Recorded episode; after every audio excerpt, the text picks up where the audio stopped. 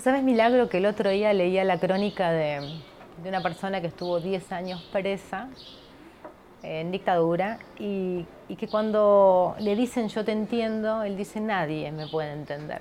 Yo, es gente que me quiere, pero no me entienden. Para entender a alguien que estuvo preso, tenés que haber estado preso. ¿Vos sentís eso, que la experiencia es un poco intransferible? Sí, siento lo mismo que, que esa compañera o compañero que te dijo que nadie le entiende. Yo pienso lo mismo también, que no te entiende nadie. Y quizás a veces uno toma algunas medidas dentro de la cárcel, que quizás para no preocupar a la familia o a lo que te quieren, eh, para que no se preocupen por uno, ¿no?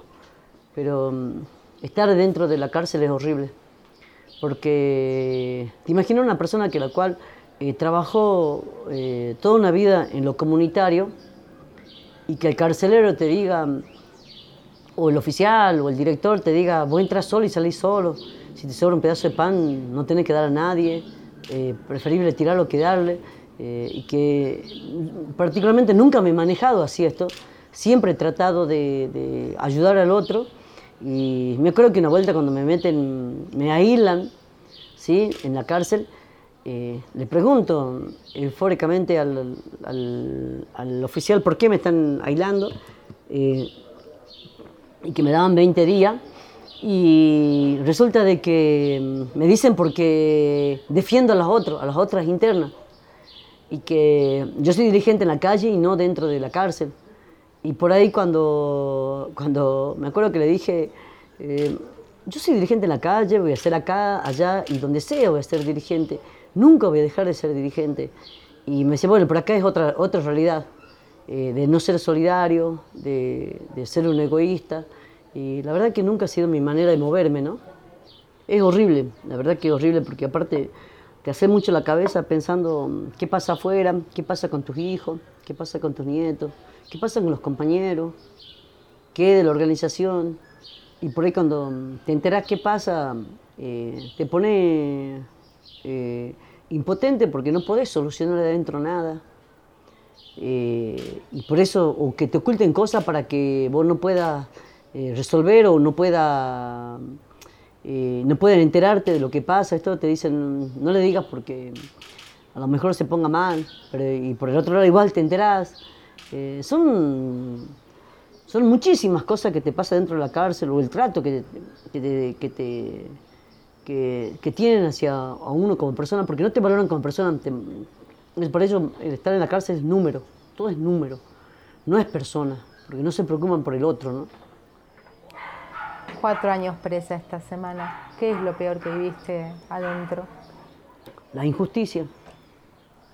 La injusticia, el, tratarte como, objeto, porque eso es lo que nos trataron a, mis nueve a mis 11 compañeros que están en la cárcel y algunos con domiciliaria, de tratarte como un objeto, de manejarte de un lado para el otro y que te hagan perder todos tus derechos.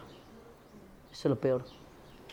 ¿Alguna vez pensaste que por hacer obra, preocuparte de los demás te podía pasar eso? ¿Lo tenías entre las opciones? Nunca me imaginé que me iba a pasar esto, nunca, nunca.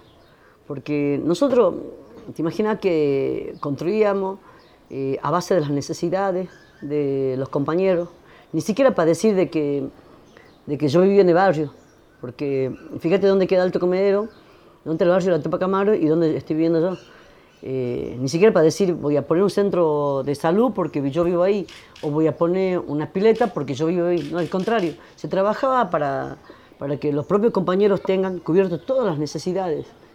Y eso lo saqué de una persona muy grande y que para mí fue lo, más grande que existió en, en, mi vida como dirigente, que fue Evita. ¿Sí? Y que hay uno de los relatos de Evita que decía que el sueño de ella era que el día que alguien abra la puerta tenga un centro de salud, el día que alguien abra la puerta tenga el puesto de trabajo, una fábrica, el día que alguien en la puerta tenga una plaza, que tengan todas las necesidades cubiertas. Y es lo que hicimos nosotros, o lo que aspiraban los 30.000 compañeros desaparecidos, ¿no? que luchaban por el, por el buen vivir, por estar un poco mejor, y ni siquiera competir con el Estado. Porque nunca fue mi objetivo competir con el Estado. No me importa, no me interesaba competir con el Estado. ¿Y por qué no me interesaba competir con el Estado? Yo fui secretaria gremial de ATE. Primero fui delegada, secretaria de organización, secretaria gremial de ATE. Eh, y donde nosotros nos formaban, y también como peronista, eh, de ver la necesidad del otro. Y te imaginas, nosotros criticábamos cómo se manejaba la salud en la provincia, que todo era plata, plata, plata, y nunca se podía cubrir la necesidad de, cubrir las necesidades de salud, de educación, de deporte. Ahora, nosotros nos pasamos criticando en la década del 90 todo lo que pasaba. Ahora, no es que nos pasamos únicamente criticando, sino que hicimos la crítica constructiva y a su vez también cuando nos tocó a nosotros eh, cubrir las necesidades de los compañeros sin ser gobierno, lo hicimos. ¿Sí? Porque decíamos, acá tiene que haber un centro de salud y el centro de salud tiene que entregar los medicamentos gratuitos, tiene que atender al otro con asistente social y garantizar que el compañero compañera o el que venga de otro lado a hacerse atender en salud se venga con todo cubierto, desde un análisis clínico que había, desde los medicamentos, desde, el odontólogo o el médico que la atendía, y a su vez ir a la casa con un asistente social y garantizar que el medicamento, que que se tome el medicamento, y que después, una vez que termina el medicamento, vuelva a traer nuevo y, garantizar que esté, eh, que, esté, que esté curado. Y si veíamos que tenía una, una enfermedad terminal, estar hasta el último momento con ese compañero o esa compañera. Eh, era todo un trabajo, un trabajo donde, vuelvo a insistir, no queríamos competir, nunca quisimos competir con el Estado, no nos interesa competir con el Estado, lo que interesa es ser solidario con el otro.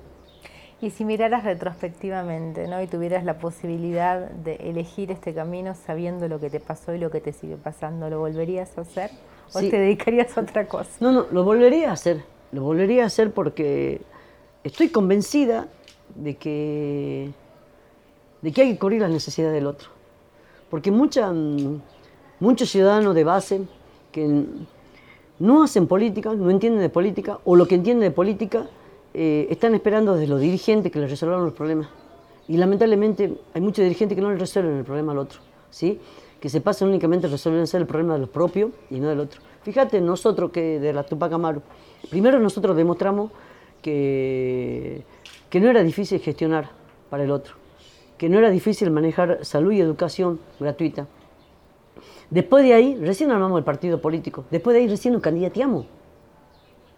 Antes primero demostramos que, bueno sería que los sectores políticos primero demuestren que pueden hacer las cosas y después recién candidatearse. Acá es diferente. Nosotros nos manejamos diferente porque eh, militaba en el, en el PJ, militaba en ATE, y como nosotros cuando armamos la organización social, que son pocos los que saben, eh, cuando creamos la Tupac Amaru, creamos cuando en la década de 90 quedaron muchos compañeros nuestros sin trabajo. Y alguien, y ahora, qué fácil hubiese sido para quien te habla, de decir, bueno, yo sigo siendo secretario gremial de ATE, quedaron sin trabajo, ¿qué voy a hacer? No, al contrario, quedaron sin trabajo, les solucionemos el problema a los compañeros que quedaron sin trabajo, nos ocupemos de ellos. Y, por eso eh, nosotros creamos la Tupac Amaru.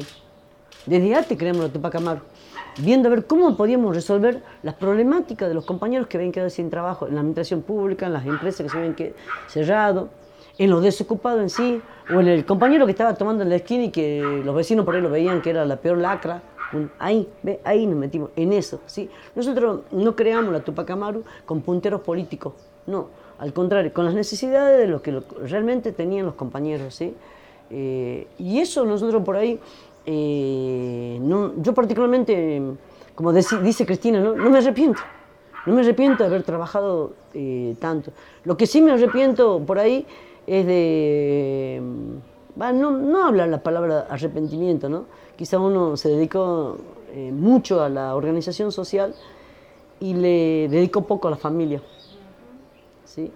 Y, y hoy uno ve eso es decir, eh, porque mis hijos también se dedicaron a militar. Y, quizá nos juntaba un domingo cada 20 días, y que no era lo que a veces una familia normal lo hace, ¿no? Eh, no, no es arrepentimiento, sino decir, tenía que haber dedicado un poquito más a ello, ¿no? Entiendo. Me imagino que estando preso o presa se extrañan muchas cosas. ¿Cuál es la que más extrañabas vos? Porque naturalizamos los que podemos salir y entrar, lo damos por hecho deambular y no es así. ¿Qué es lo que más extraña? la militancia, la militancia y mi familia. Y la familia. ¿Y qué te sostuvo viva a pesar de que tuviste? Y a mí me sostuvo viva eh, los compañeros que estaban resistiendo, eh, mi familia sobre todo, y el esfuerzo que muchos compañeros hicieron de, porque digo esfuerzo, ¿no? Porque ellos tranquilamente podrían haber usado la comodidad de entregarse al gobierno de turno y, y transar con ellos. Ellos no, ellos prefirieron, han preferido eh, militar eh, y buscar una changuita aparte que no, tenga, que no esté relacionada con el gobierno de turno y, y ellos se sacrificaron. Yo eso valoro mucho. Muchos no te traicionaron. Muchos no me traicionaron. Algunos sí. Algunos sí, pero algunos son entendibles y otros no. Algunos es entendible porque apretaron demasiado a la familia, o lo encarcelaron. Otros eh, negociaron la, libertad de ellos y se beneficiaron ellos y la familia. Y jodieron a cerca de 5.000 compañeros de la organización Barrio Tupac Amaro que trabajaban, que tenían trabajo seguro. ¿no? Eh, ¿Te imaginas nosotros, la Tupac Amaro, éramos la tercera fuerza de la provincia que eh, brindábamos trabajo genuino? Y, estos compañeros no pensaron en ellos no pensaron en, el otro, pensaron en ellos mismos.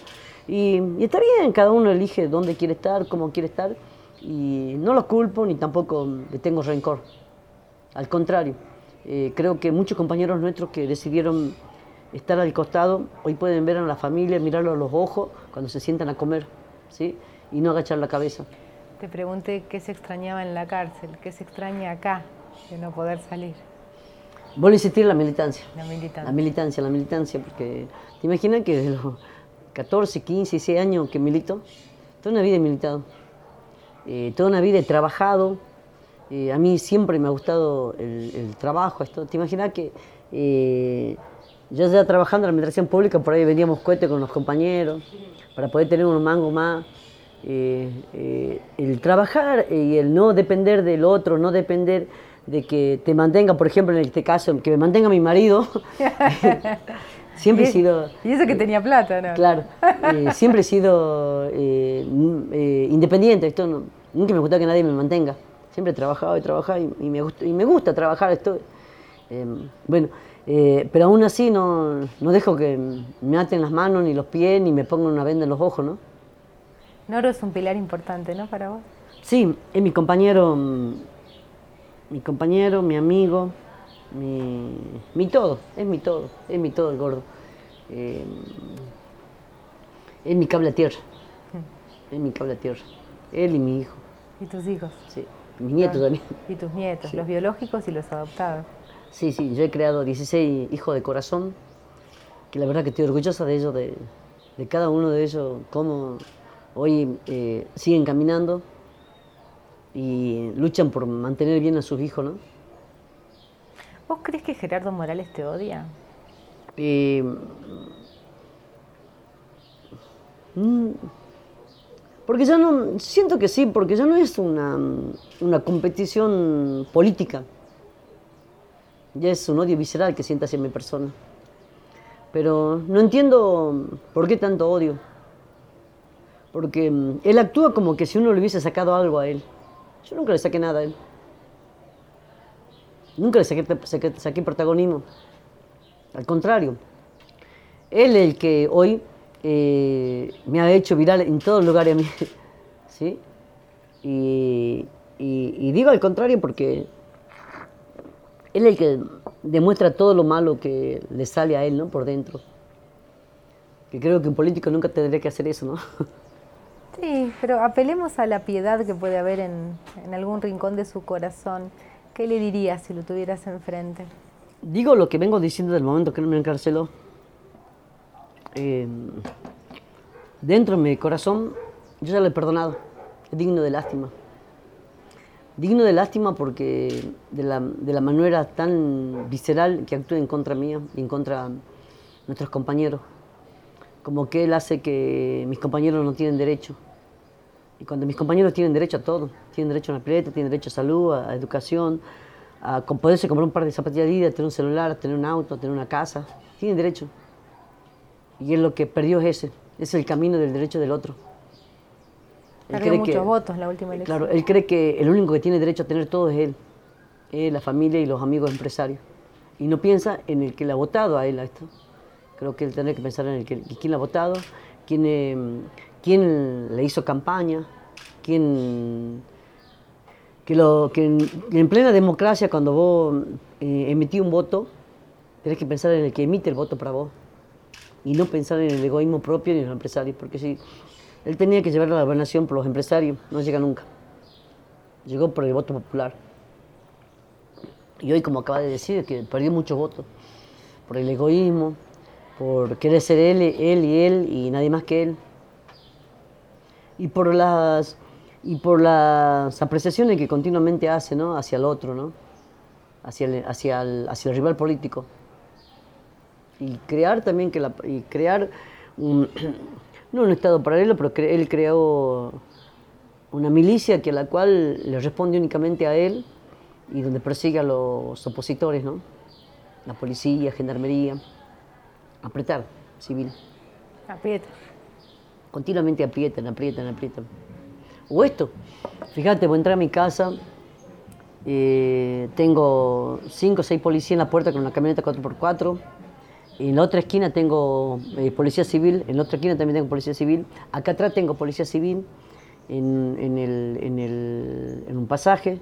Eh, yo no he visto ningún detenido que tenga una domiciliaria eh, que le pase lo que a mí me pasa, que esté tan, controlada.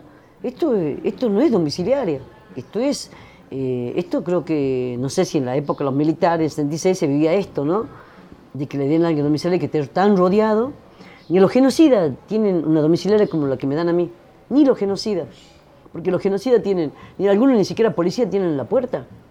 No hay ninguna domiciliaria en Argentina, claro, que le pase esto lo que me pasa a mí. ¿Sí?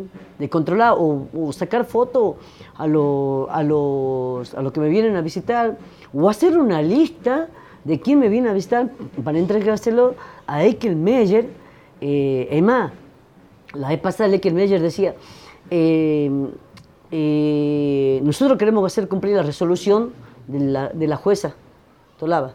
La resolución no dice que tengo que tener tantos policías. La resolución no dice que tiene que hacer una lista de invitados. La resolución no dice que tiene que sacar fotos las visitas. Al contrario, la resolución dice que estoy a cargo del patronato liberal. Y sin embargo, eh, cuando salgo al dentista, al médico o a algún lado, Salgo con el servicio penitenciario del patronato y salgo con la policía de la provincia. ¿Cómo es eso? Y todo el civil con las armas portando, con los 9 milímetros. Es una locura lo que me hacen. Pero bueno, esto es, Gerardo Morales. Porque si la policía hace esto, eh, ellos decían de que era orden por el jefe de seguridad que es el, comisario Tejerina. Y el comisario Tejerina depende del Meyer, del ministro de Seguridad. O sea que no lo hacen porque, se le ocurre, porque tiene ganas. Si no lo hacen porque tienen órdenes, tienen órdenes. Y la verdad que no sé cuánto más, cuánto tiempo más voy a seguir viendo este hostigamiento que veo continuamente. A ver, ¿qué quieres decir con eso? Eh, ¿Que esperás que se termine o que no lo aguantas más? Que se termine, que se termine, no solo para mí, sino para todos mis compañeros. Que ya llevamos, ahora el 16 de enero cumplimos cuatro años. Sí, claro. Cuatro años de, cuatro años de hostigamiento, cuatro años de dolor, cuatro años de sufrimiento, cuatro años donde, donde no sabes qué va a pasar con tu familia, eh, cuatro años que mis compañeros de la Tupac eh, quedaron sin trabajo, que se les quitó todo. Eh, lo único bueno que pasó estos cuatro años, de que tanto que, tanto que Gerardo Morales decía que nosotros no hicimos obras, no hicimos nada, ¿sí? en estos cuatro años él se pasó inaugurando centro cultural, sede central, escuelas primarias, secundarias, terciarios, eh, se pasó inaugurando todas las obras nuestras. Todas. Es el único bueno. Porque se contradice él mismo. Él dice que no hicimos obras, sin embargo inaugura todas las obras nuestras. Los centros de salud, todo inaugura. El, parque acuático. Entonces se contradice solo. Él no, reconoce las cosas nuestras. Mejor dicho, él dice que no hicimos nada, pero sin embargo eh, inaugura, inaugura, inaugura, inaugura. Obras nuestras, obras propias, como si fuese obra de él engañando, ante, engañando a la sociedad de que él recuperó cosas de la Tupac Amaru. Porque si hubiese recuperado cosas de la Tupac Amaru, el centro de salud que está en el barrio de Tupac Amaru funcionaría.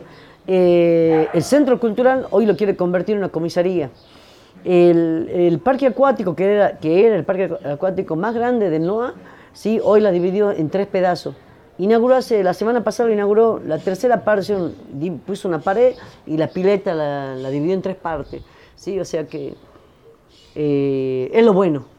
Reconocer las obras nuestras, pero que lo diga públicamente. Este obra de la Tupac Amaru, que no se robaron nada y acá están y se miran y se toca la obra nuestra. ¿Me entendés? Sí, entiendo. Y ocupa todas nuestras instalaciones para el Estado. ¿Te esperanza que haya ganado Alberto y Cristina? Sí, eh, parte de la esperanza se está entrando a cubrir, ¿no? Eh, beneficiando a, los jubilados, a los desocupados, eh, que nuestro país se pueda volver a reconstruir como, como lo hicieron Cristina y Néstor, ¿no? O como lo hizo Perón y Evita. Y donde habiendo muchísimas voluntades, que se pusieron a trabajar para reconstruir la patria, ¿no? Eh, tengo esperanza, mucha esperanza, mucha esperanza. Eh, y, que, y que hoy mm, en la Argentina vuelve a, recuperar la alegría. Eh, vos ves la cara de muchos argentinos, es como que no tengo plata en el bolsillo, pero mm, estoy tranquilo que esta historia va a cambiar. Sí. Eso está pasando. Ayer los organismos le pidieron por vos, ¿viste? Sí, mira, los organismos, yo le tengo que agradecer parte de militancia ¿no? a ellos, porque ellos nos enseñaron a ser solidarios, ellos nos enseñaron a tener paciencia, eh, ellos nos enseñaron de, que, de lo que pasó en la década 76 con los hijos, con los parientes de ellos, con los hermanos, primos, y que ellos lo único que hacían era luchar por un, por un buen vivir, como dice Evo Morales, ¿no? por el vivir un poco mejor, ¿no? Y nos dieron mucha escuela los organismos nosotros, muchísima escuela. Mencionaste, o creí escuchar el nombre de Evo Morales, ¿no? ¿Qué pensás de lo que pasó en Bolivia? Y me imagino que te pone contenta que esté acá. Sí, lo que pasó con Evo fue algo nefasto. Provoca mucha, mucha indignación.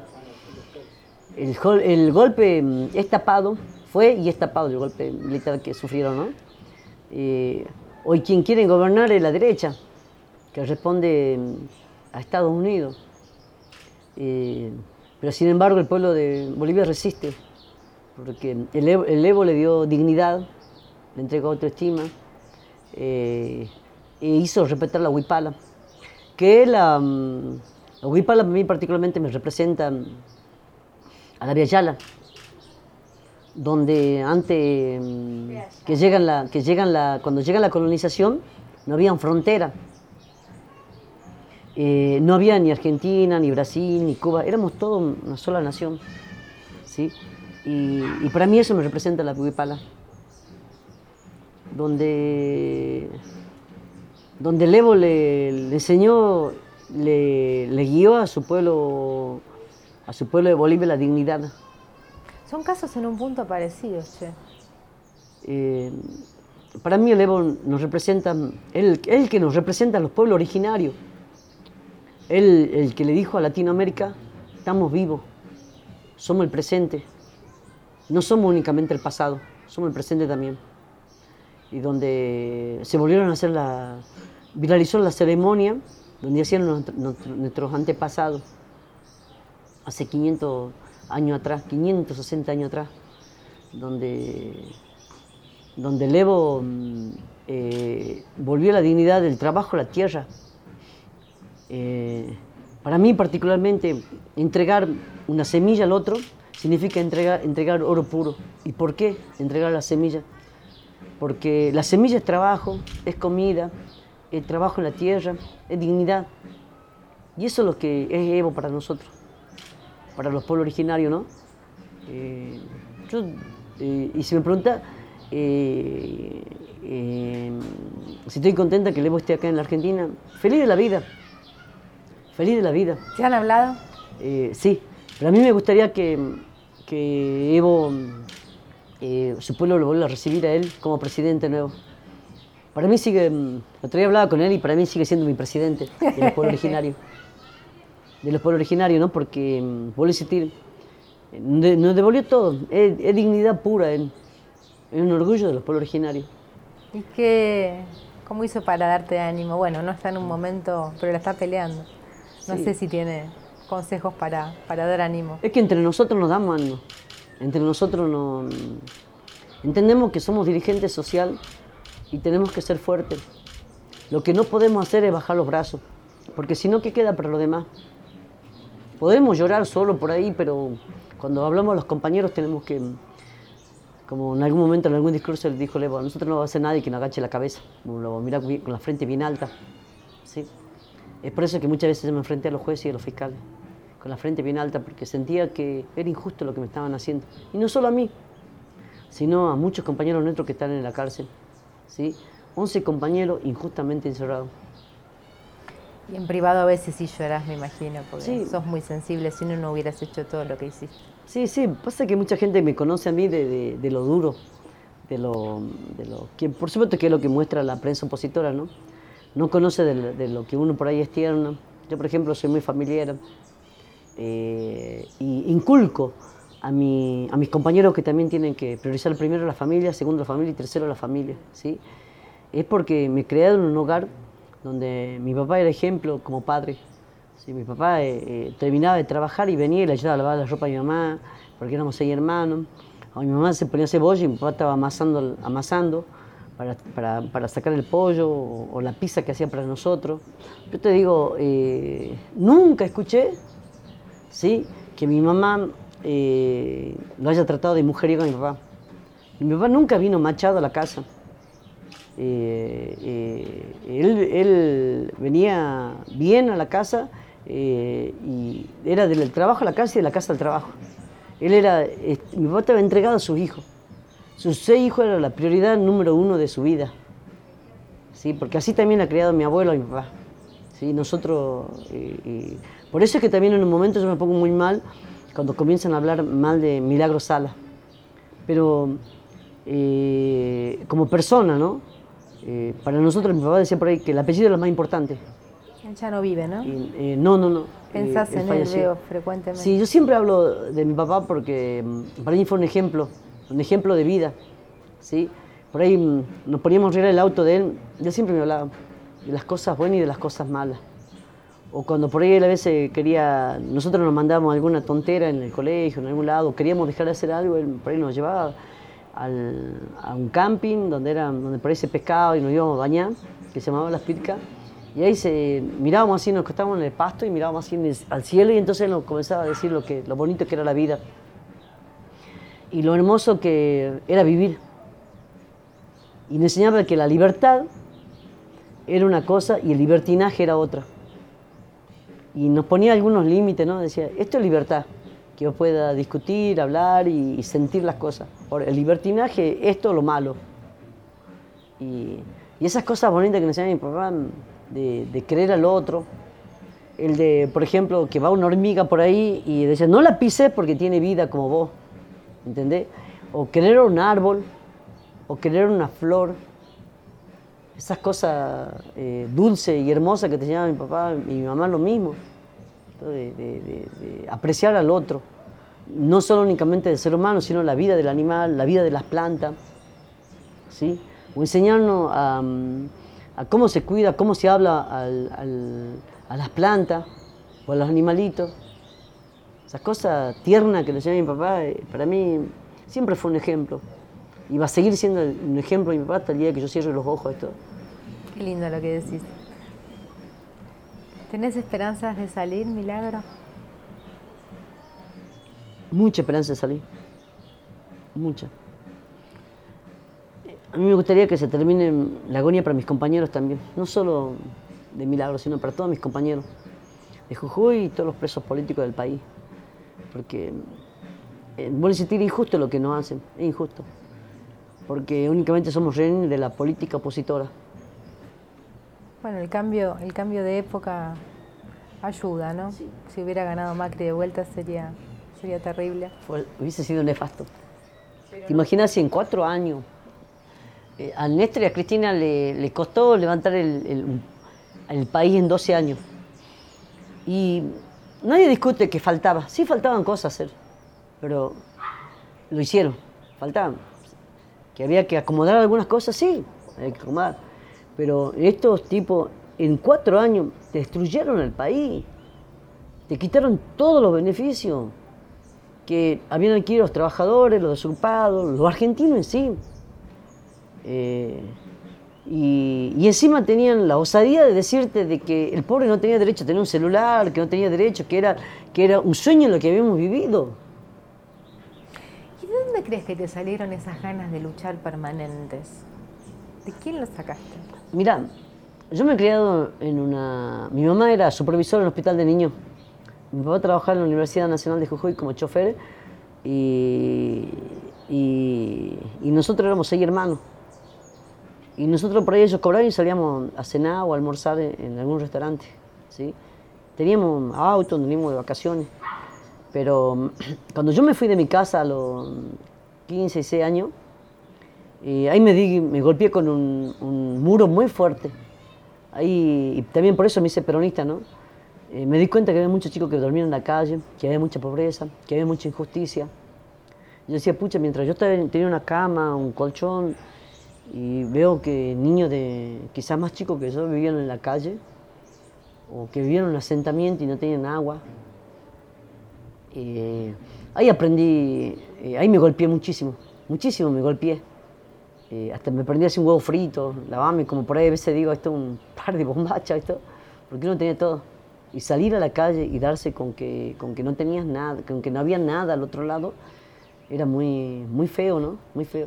Ahí es donde me golpeé muchísimo. Me golpeé muchísimo, a veces lloraba porque te imaginas que no tenía un mango en el bolsillo. No podías volver. Y no podía, pero eso sí, mi papá lo que me enseñó, cuando vos tomas una decisión, bancátela, ¿no? No vuelva a la casa con el poncho en el suelo y diciendo, eh, me equivoqué. Bancátela. ¿Te la bancaste? Y me la banqué. Y luchaste. Me banqué, luché y, y y aprendí mucho. La calle me enseñó mucho, ¿eh? mucho, mucho me enseñó. Me enseñó el dolor, me enseñó la alegría. Sentarse por ahí en, en, la, en la vereda o en el barro, tomando una taza de mate cocido, ¿sí? o ir a traer leña al río para poder hacerte un mate cocido o una comida. ¿sí? Porque fui tuve mucha experiencia de vivir con mucho, mucha familia que por ahí no tenía que comer y decía, bueno, mañana cómo hacemos para comer esto, o cómo hacemos para que los 10 hijos que tenía fulano y tal tenía que ir a la escuela. Eh, por eso también fue uno de los motivos que me hice peronista, por todo lo que he vivido, ¿no? De tener todo y después no tener nada, pero no tener nada, ¿no?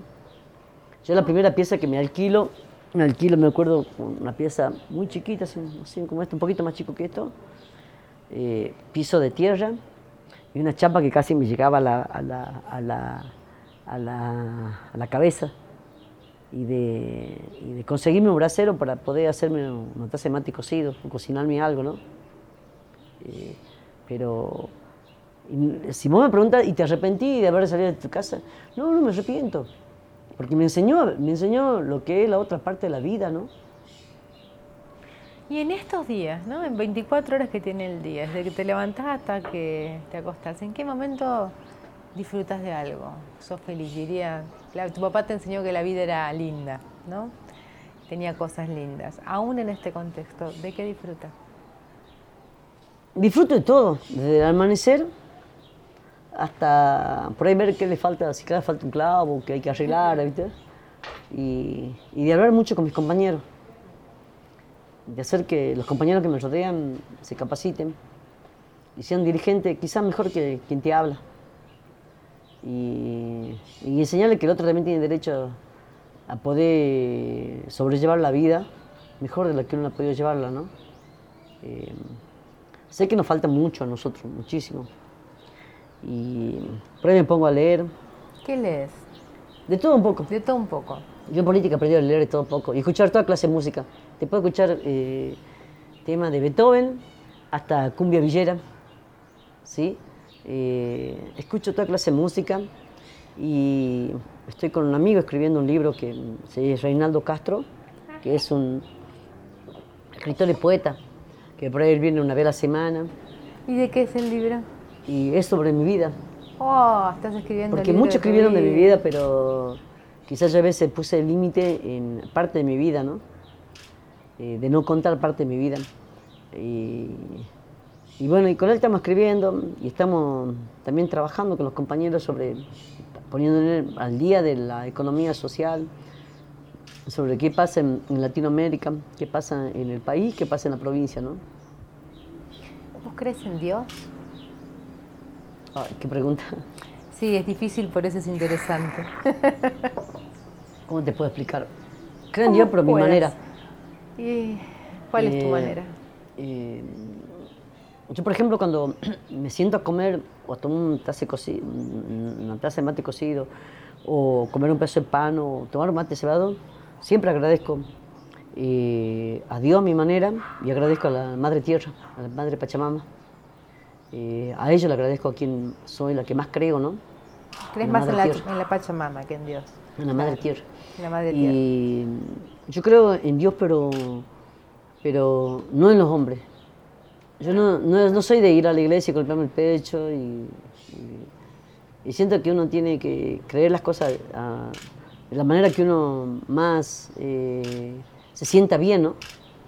Pero el Papa te mandó un rosario, el Papa sí. te cae bien. Sí, yo me senté con, con el Papa, la verdad que he admirado cómo él me trató y, y la, la humildad que él tiene, ¿no? Impresionante la humildad que él tiene porque él se, no se movía ni con custodia, ni...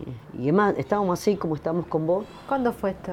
Esto fue hace ya seis, siete, siete años, ocho años.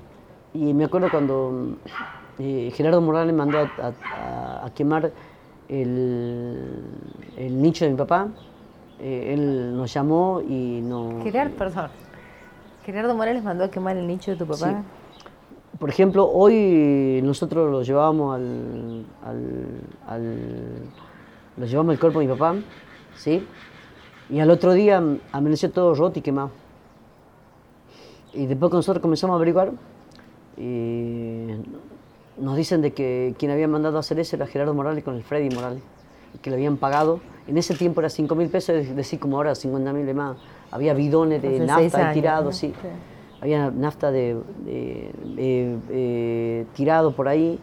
y los chicos que, que, hicieron eso me dijeron a mí, perdóname flaca, pero a mí me pagaron, estaba drogado. ¿Y eso antes de que te metieran presa? Antes de que me metan presa, sí. Mucho antes de que me metan presa. en plena campaña, era en plena campaña. Y que la verdad que yo me sentía muy mal porque no entendía la maldad que él tenía, ¿no? Hacia, hacia mi persona. Eh, no respetó que mi papá un día antes lo habíamos depositado en el mansuleo de él, ¿no? Mi papá, tiene, mi, papá y mi mamá tienen un mansuleo en el, cementerio, donde están toda mi familia. Y, nosotros habíamos metido el cajón en el mansuleo y habíamos dejado todas las coronas ahí afuera. Y eso es lo que mandaron a quemar, a romper, todo eso. Y, la verdad que eh, yo siento que esas cosas no se hacen, esto que es lo más visceral que podría haber hecho, lo más bajo. Y, por ejemplo, eso no sacó ni TN, no sacó ningún canal nacional. Ningún canal nacional. Y, bueno, son cosas que me hicieron y que quizá uno. Yo nunca me senté en una conferencia de prensa a decir esto hicieron con mi, con mi padre. Pero es terrible, yo es la primera vez que lo escucho. Es terrible. Pero me hicieron eso. Y, y no entendía, estoy más. Me acuerdo que esa vuelta hablé con el obispo de Jujuy y el obispo me, consolaba diciéndome de que son cosas que no se tienen que hacer y que trate de mantener la calma. Y te imaginas, mi calma más que nada era, mantener mi calma más que nada del, dolor. Porque digo, no, soy yo, no es mi papá. Si él siente que hice a alguien daño, bueno, soy yo, no es, no es mi padre. No se metan con la familia. Mi padre, es más, mi padre un día antes había fallecido. ¿Y cómo entra a jugar el Papa en todo esto? y, bueno, nos llamó y nos dijo que, me dijo que me calme, que, que estas cosas pasan hay veces y que uno se tiene que manejar con toda la tranquilidad y la, y la delicadeza de, que no me lleven por el camino de la violencia. Exacto, porque es una provocación. Sí. Y, y, si uno se pone a pensar fríamente, tiene, tenías razón de que no me deje llevar por la, por la violencia. Y vos fíjate que este tipo siempre nos llevó a nosotros por, el camino de la violencia, siempre nos quiso llevar por el camino de la violencia, porque me trató de narcotraficante, de asesina, de, todo lo peor me trató. Lo único que me vengo salvando es de violación. Menos mal, uh, no lo voy a hacer público porque no lo voy a hacer público porque si no tratar de, de que he violado a alguien, esto porque puso que asesine a este, que asesine al otro, que me robé, me robé todo, que nunca hice nada que, que era la persona más violenta porque cortaba calle. Y sin embargo, vos te ves hoy lo que muchísimos comercios cerrados hoy en Jujuy, eh, no hay que comer, los hospitales, está privatizando los hospitales, está privatizando la salud en Jujuy, hay terciario, escuela que, nocturna que se han cerrado. Eh, Jujuy está muy mal económicamente, ¿no? Y ahí está el otro pidiendo plata y exacto, viendo plata, cuando vos decís, escuchame, tenés cuatro adelantos de la coparticipación, nunca rendiste, nunca rendiste cuenta de ese adelanto. Tenés siete eh, préstamos internacionales que, y todo en dólares, y poniendo a la coparticipación de garantía. Y aún así va a pedir, o sea, y sí, y vos decís, che, rendime cuenta de esto. ¿Qué hiciste con la plata? ¿Qué hiciste con toda esta plata? Y no, no, y no, no está, no está esa plata en ningún lado. Y ahora sí tiene eh, mañana van a ver esta nota y van a salir todos los trolls de Gerardo Morales diciendo, eh, delincuente, que tenés que hablar vos esto, que tenés que hablar el otro. Porque así es, salen todos los trolls de ellos. Todo, eh. También hay trolls en Jujuy. Sí, es que acá, tienen una oficina de montaron una Belgrano adelante, está arriba. Calle Belgrano, eh, casi al terminar, casi llegando al Parque San Martín, ahí tienen una oficina donde manejan todos los trolls ellos. Donde tiene gente que le paga a ver qué nota hace la Milagro Sala para salir a contestar. Qué bárbaro. Eh, la última pregunta que te hago yo es, eh, en estos cuatro años, vos en lo personal, ¿en qué sentís que cambiaste, para bien y para mal? Para, mm, para mal, tengo mucho dolor, mucho dolor. Eh, nunca me imaginé que me iban a tratar tan mal, injustamente. Y para bien, eh, es sentir que, que había que reforzar en la, en la, en la preparación de cuadro por mis compañeros, porque nosotros nos dedicamos a resolver el problema de todo, pero nunca, nunca nos sentamos a formar cuadros políticamente. Eh, porque nosotros decíamos, bueno, una vez que cobramos las necesidades de los compañeros, ahí nos vamos a sentar a preparar los cuadros políticos. Y, no lo hicimos. Pero, insisto, esto no... Para mí la prioridad número uno era resolver el problema del otro. Sí, faltó eso. Bueno, y nos faltó eso, esto, eh, eh, preparar los cuadros políticos. ¿Hay algo que no te haya preguntado que quieras decir? Simplemente que los políticos tienen que aprender a, a, manejar a su rival no con, no con lo que hicieron con nosotros, sino discutiendo mano a mano, peleándola mano a mano, no, no haciendo lo que hicieron destrozando familias, porque no me destrozaron únicamente a mí, destrozaron a miles y a miles de familias, sacándole todos sus derechos y su dignidad. Eh, y sueño con volver de nuevo a, no milagrosala, sino a que se vuelva a restablecer toda la salud gratuita y la educación gratuita y que los chicos vuelvan a comer en su casa y que dejen de comer en los comedores. Guarda, no estoy en contra de los comedores. Lo que estoy en contra es de que por no tener un plato de comida en la casa, tengan que ir a los comedores. Y que, y que los chicos vuelvan a sonreír en las plazas y que haya más seguridad en el país. Que el que roba la mayoría del que roban lo hace porque no tiene que comer. Guarda, yo no estoy defendiendo a, a, los delincuentes. Lo que estoy defendiendo es que si hubiese más trabajo, no pasaría lo que pasa en, nuestro país. Muchas gracias por abrirnos tu casa, No, gracias a ustedes, a Página 12, que estuvieron en los peores momentos viralizando los presos políticos de la Argentina. Y, y no nos olvidemos de Santiago Maldonado, no nos olvidemos de Nahuel, no nos olvidemos, por favor, de todas las injusticias que han sufrido los argentinos al quedar sin trabajo.